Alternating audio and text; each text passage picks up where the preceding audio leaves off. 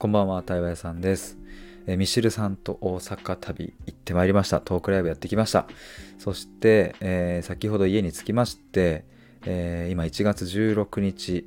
火曜日の23時23分2323という、えーそんな時間でございますが、今日のタイトルは、愛で消えうるものは時間で、残ったものは愛でしたという風なタイトルをつけてるんですけども、まさにこれはミシルさんの本のね、愛で消えうる者たちからまあ取ってるわけですけれども、あの、この本の終わりに、の部分に、えっ、と、こんなことが書かれてまして、ちょっと引用しますと、えー真の対話や愛が起これば何かが消えていくことがわかるでしょう。まあその後にもそれに続く文章が書いてあるんですけれどもちょっと飛ばして、えー対話によって愛によって何が消えうるのか何が残るのかあなたの人生で確かめてみてくださいというふうにあるんですけれども、まあ、この2日間の大阪旅、えーにおいて僕があ感じたこと、うん、つまり愛で消えうるものは何だったのかそして愛で残ったものは何だったのかっていうところの、うんまさにその答えが、えー時間と愛っていう。もう一度言うと愛で消えうるものは時間で残ったものは愛だったっていう、えーそういう風な感覚があるので今日はちょっとそれについて話したいと思います。あの帰り道ねあの自分の最寄りの駅から歩いて行って家まで歩いていく中であの、まあ、いつもはなんか、えーラジオ聞いたりとかするんですけれども、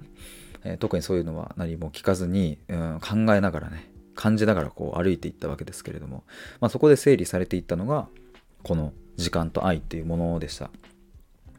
で時間っていうのはあの何かっていうとこれ最後ミシェルさんとの別れ際の話になるんですけどもミシェルさんとねあの品川駅で別れたんですよ。あちなみにねちょっとごめんなさい。ちょっと余談というかあれちょっといきなり余談なんですけどあの新幹線で新大阪から僕ら東京駅に向けて帰ったんですがあのあ東京駅着いたってなって話にちょっと夢中になっちゃってて着いたってなってもう急げ急げっつってあのキャリーケースを下ろしてバーって出てあよかったよかったっていう感じで、えー改札抜けようとしたらあれこれ東京駅じゃなくないですかみたいなことになって えって。Google マップで自分の現在地を調べたら品川駅だったってあの東京駅の一個手前で僕たちは急いで降りてしまいましてね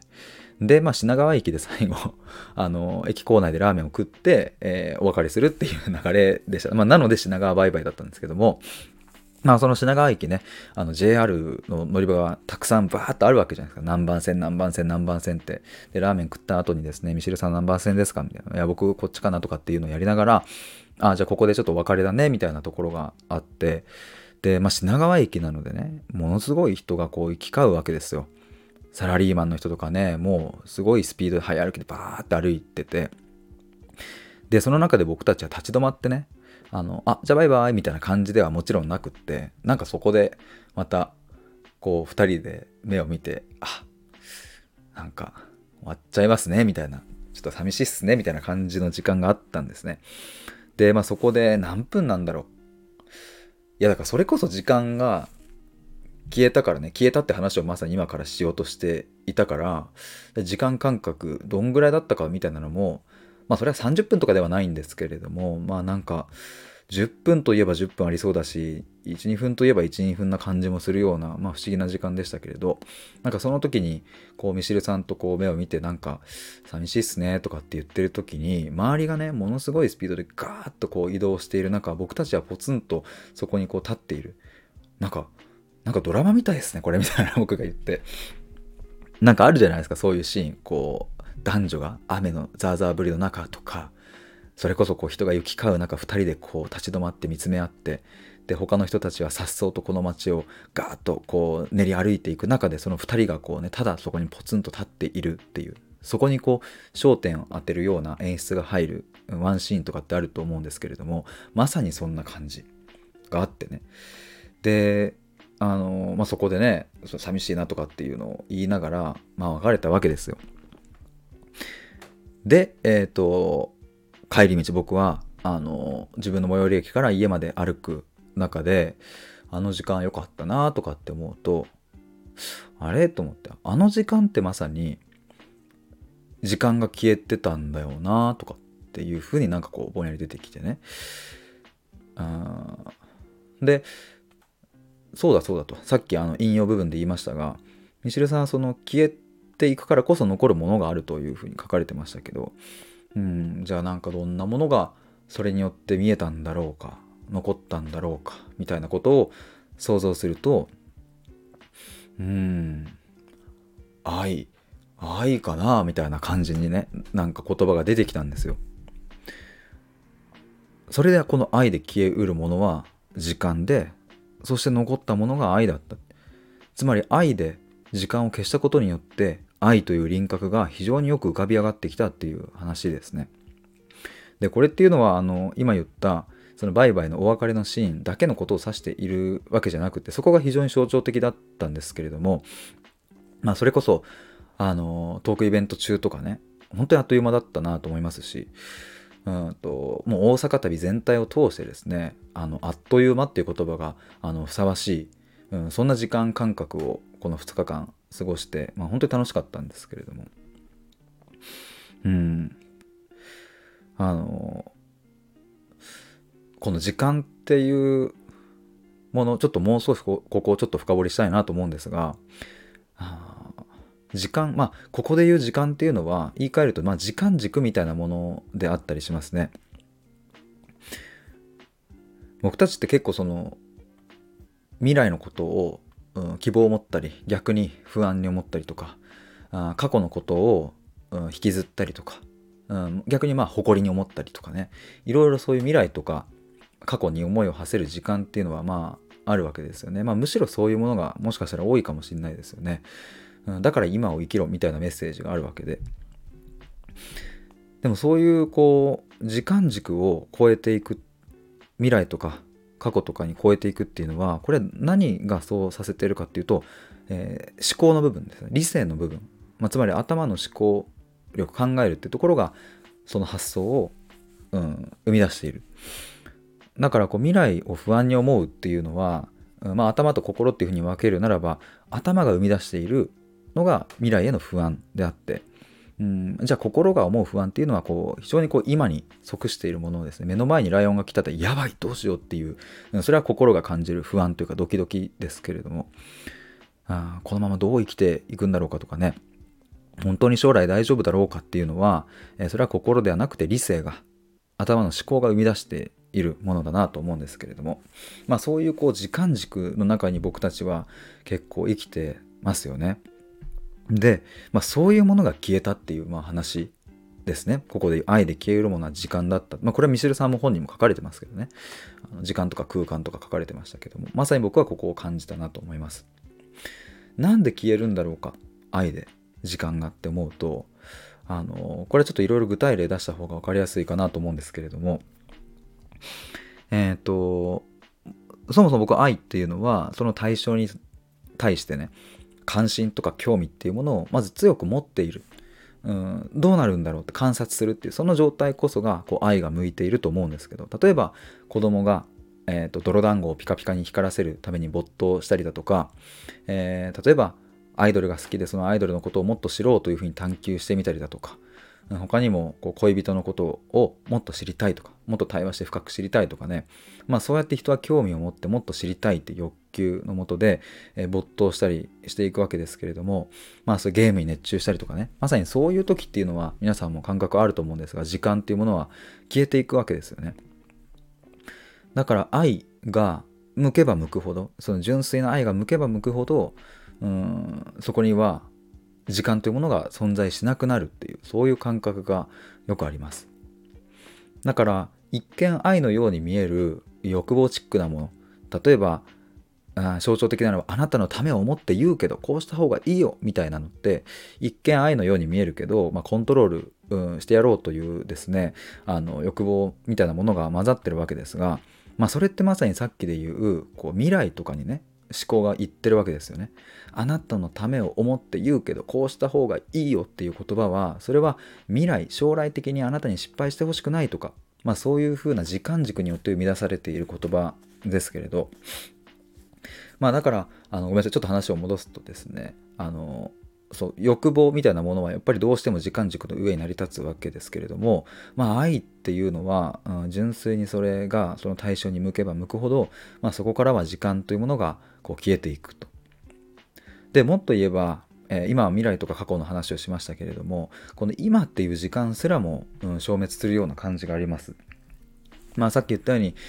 今を生きようみたいなメッセージがありますが今を生きようというふうに意識に上がっている状態で今を生きるっていうのは厳密に言うと今を生きていない、感じがしますね。さっき言ったようにゲームに夢中になっている子供やあ泥団子に夢中になっている子供や、うん、推し活に夢中になっている〇〇さんは今を生きるぞよしそのために泥団子を磨こうとかわあなんか今アイドルに夢中になれて私は今を生きているわなんていうふうにはあんまり思わなそうですよねむしろ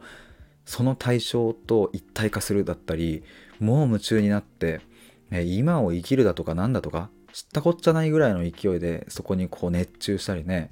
うんなんか没頭したりとか、うん、していくようにね思うんですよね。だから今を生きるという概念すらも消えていくっていうのが、まあ、今を生きるわけであって、えー、まあ、それっていうのはこう愛がその対象に向けば向くほど今も未来も過去も、うん、そういうものは消滅していくっていう風に感じますね。だからちょっとこの2日間のところにも焦点を当てるとやっぱりですねあの例えばトークライブのところ、うん、あのまあ、ここはまさに本番というかねあの今回メインイベントだったわけですけれどもトークライブで来ていただいたね皆さんがね本当にこう愛を持って聞いてくださったなと思うんですね。だから、すごくそのトークライブっていうのは、あっという間に感じました、僕は。まあ、ミシルさんもそういうふうに言ってましたけれども、うん、なんか安心した空間でしたね、あの場が。うん、あの、参加者の方はですね、こう、僕たちの方に視線をね、向けてくださって、うなずいたりとか、考える表情をされたりとか、うん、時にこう、笑顔だったりね、笑みをこぼしたりとか、うん。とにかくこっちに集中してねあの目線をくださった反応くださったんですね。まあそれっていうのはまさにこの愛そのものであって、うん、だからこそそこに時間っていうものが感じなかったっていう。もちろん時間管理ねあの何時に終わらすとかそういうのはありますけれども感覚としてはねないんですよね。うん。でもしこれが会場の皆さんが相づちとかをせず反応せずうん、下を向いてスマホをいじって、えー、みたいな感じで、えーね、もしもしそういう風に聞かれていたとしたらきっと僕は「えどうしよう。えこれあと何分かな。えあと30分でえなんか違う話題入った方がいいかな。えどうしよう。今まだ開始10分しか経ってない。ええみたいな感じで焦っただろうしね。もしそういうことがあればね。まあそんなことはね、まあ、あのミシルさんとかあのフォロワーさんに限ってそういうことはないですけれどもでもし仮にあればねやっぱりそこには焦り。で焦りはどこから生まれるかって言ったら頭の理性の部分とかからなので。うんとその未来。まあ極めて近い未来ですけど、うん、早く終わらせようとかね大丈夫かなみたいなものが急にこう浮かび上がってきてあと何分だあと何分だってなりそうですよね。でもそれが起こらなかったっていうのは愛がそこにあったっていう、うん、ことは間違いないなと思いますしうん、だし僕とミシルさんとの間の中でもそういうものはあったなと感じます。今回は僕が聞き手で、えー、っていうのがメインでしたけれどもあのミシルさんも、うん、なんだろうな僕の質問に対して、うん、すごくまっすぐにこう言葉を出されていたし、うん、ミシルさん自身も言ってましたけれども今日はたくさん喋ったというね。本当に僕は嬉しかったですそれが、うん、それで言ってこうミシルさんも僕にこう進行部分というか任せてくれたっていうね、うん、そういうお互いの信頼感、うん、愛によって成り立ったんだなというふうに思ったりします。まあ、今回のメインイベントに関してのこの、まあ、時間っていう話は、えー、こういう感じだったんですけれども、まあ、そしてねあのちょっとここの時間ももうちょっと話したいところですが、えーと、後半のねこの残ったものは愛だったっていう、うん、ところについてですが結局のところこの時間が消えることによってじゃあ何が浮かび上がってくるかな何なんだろうっていうふうに考えるとやっぱりここに真っ先に真っ先に浮かび上がってきたのが愛っていう言葉でしたね。うん、さっき言ったように純粋な愛がその対象に向いている時っていうのは未来のことを憂いたりとか過去のことを嘆いたりみたいなそういう頭が生み出す思考からは一歩距離がいや距離ができてるではないですね。そもそもその軸にいなくなるんですよね。だから本当にその目の前の人のことを見ているし自分の心を感じているし、うん、だからその瞬間っていうのはとっても愛に包まれているなと思います。親が子供を、うん、そういう眼差しで見ている時だったりとか、うん、恋人同士がお互いを見つめ合っている時だったりとかあさっき言ったようになんかこう推しを、うん、推しを目の前で見ている瞬間とか泥団子を光らせるために一生懸命磨いているその瞬間みたいなのは、うん、やっぱりそこにはこうお互いのね対象同士の純粋な愛が向き合っていて、うん、やっぱこう浮かび上がる感じがするんですよね。だから自分でもその愛で愛で消えるものが時間で残ったのが愛、まあ、結局、まあ、愛で消してるしでも残るのは愛だしみたいななんかそういう循環が起きてるんだなっていうのをすごくよく感じましたしなんかそうやって言葉に言語化できたっていうのはなんかすごく嬉しかった。帰り道これだなと思ってなんかね出てきた瞬間っていうのはとっても嬉しかったですね。うん。だからまあこれ鶏が先か卵が先かみたいな話になっちゃいますね。愛があるから、うん、のそもそも愛っていうものが残心に残ってるからその時間っていうものを愛でね消すことができるしとも言えるしまあ愛で時間を消すことができるからあそこには愛が残るとも言えるしみたいなねそういう循環構造、うん、の中にいる感じがしますけれども。まあどっちが先なのかというのはやぼったいというかねまあどっちも先であり後である感じはしますがまあでも改めてこの愛で消えうるものっていうのは、まあ、時間である時間感覚未来とか過去とか今とかそういうものすら飛び越えるっていうそういう夢中没頭の状態にあるっていう。そしてその状態になった時にその手元に残っているのは愛っだなというのを本当にこう感じました。そんな大阪旅でした。えっ、ー、とちょっと最後になりますがあの今回ですねあのまずはトークライブ足を運んでくださった皆さん本当にありがとうございました、まあ、先ほど言ったようにうん皆さんが本当にねあのこう温かい眼差しを向けてくださったから僕も最初は緊張したけれどもあ途中からもうあのいつものスイッチが入ったし、うん、本当にこう安心した空間でしたであの場で結構発言するとかって結構、ね、勇気がいることだったりとかすると思うんですけれども僕たちからの問いかけに対して、えー、答えてくださったり質問してくださったり本当にありがとうございました。あの一緒に作ることができたなと思います。ミシルさんと,、えーと、会場の皆さんと一緒に作れたなと思います。えー、そして、えー、オンライン視聴してくださった皆さんもありがとうございました。あのコメントでね、えー、質問いただいたりとかね、あの感想とかいただいたりとかね、あの配信画面にあの出るんですよ。僕とミシルさんの間に iPad が置かれていて、そこにこう、なんだ、こう、ぴょこんぴょこんって、あの、スタイフみたいな感じで出るんですけれども、まあ、それをもとにミシルさんに質問したりとかもしてね。で、最後、締めですよね。締めもその、配信からいただいた質問で、最後ミシルさんがね、えーのそのミシルさんにとってこう愛でね消えて最後に残るものは何かっていうところの見解を聞いて終わるっていう非常に美しい形でミシルさんがバシンと決めたわけですがまあそこがしびれたのでしびれましたよ。ぜひ皆さんこれアーカイブ見てください。あのあ本当にね良かったですよ最後。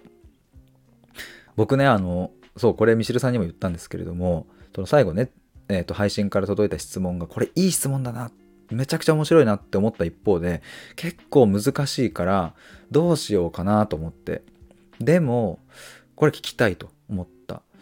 でもう次に出てきたのがうんこれでおそらく締めになるだろうっていう想像が湧いたんですね。この質問で締めになるだろうという。ただここでミシルさんこれおそらくこれで最後締めの感じいい感じに締まると思うんですけどっていう振りをね言ってしまうと期待感上がるじゃないですか。でも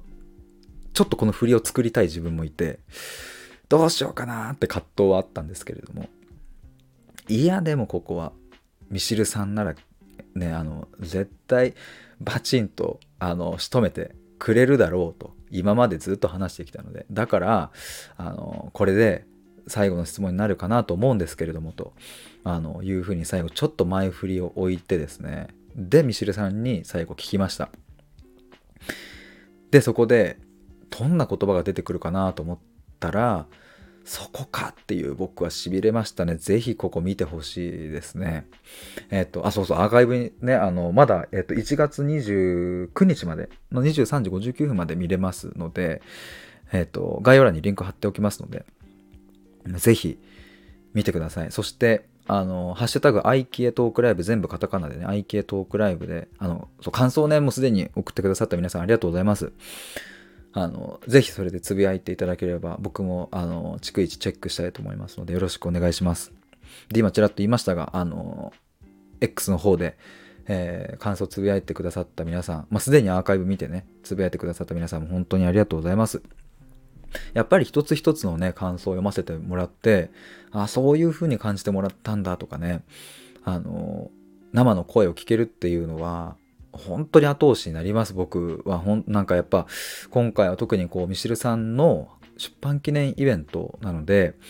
どうしたらこの本の魅力が伝わるかとか、どうしたらその参加者の方が参加してよかったと思えるかとかね、いろいろこう想像しながら進めていった中で、うんとまあ、僕としてはね、これで間違いないって思えるだけの、うん、質問をして、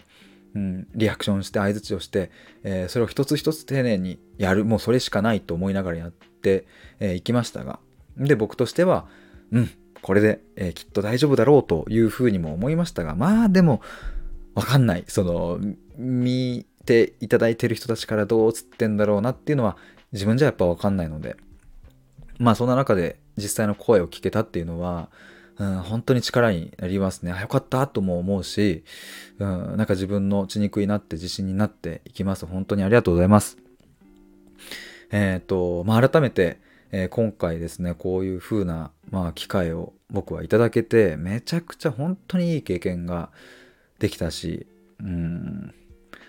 まあ、こうして愛で消えうるものは時間で残ったものは愛だったっていうそういうものを感じられた貴重な2日間になったなと、えー、改めてミシルさんもありがとうございました。あのまあ、最後ねミシルさんと別れた後に、まあ、これからもなんか2人で一緒に思い出作っていきたいねみたいな話をしてていやー僕はね本当なんだろうな。そういう感覚になれるのってもう学生時代までなんだろうなとかってぼんやり思ってたんですよ社会人になった当初とかってああでもこの年になってそうやってなんかこう青春というかねあの学生時代の時、まあ、野球部で優勝を目指すぞみたいな時みたいなねそういう純粋な気持ちでうん一つ一つまた思い出を作っていこうって思えるのって本当に幸せだなと思うし、うん、これからもコツコツと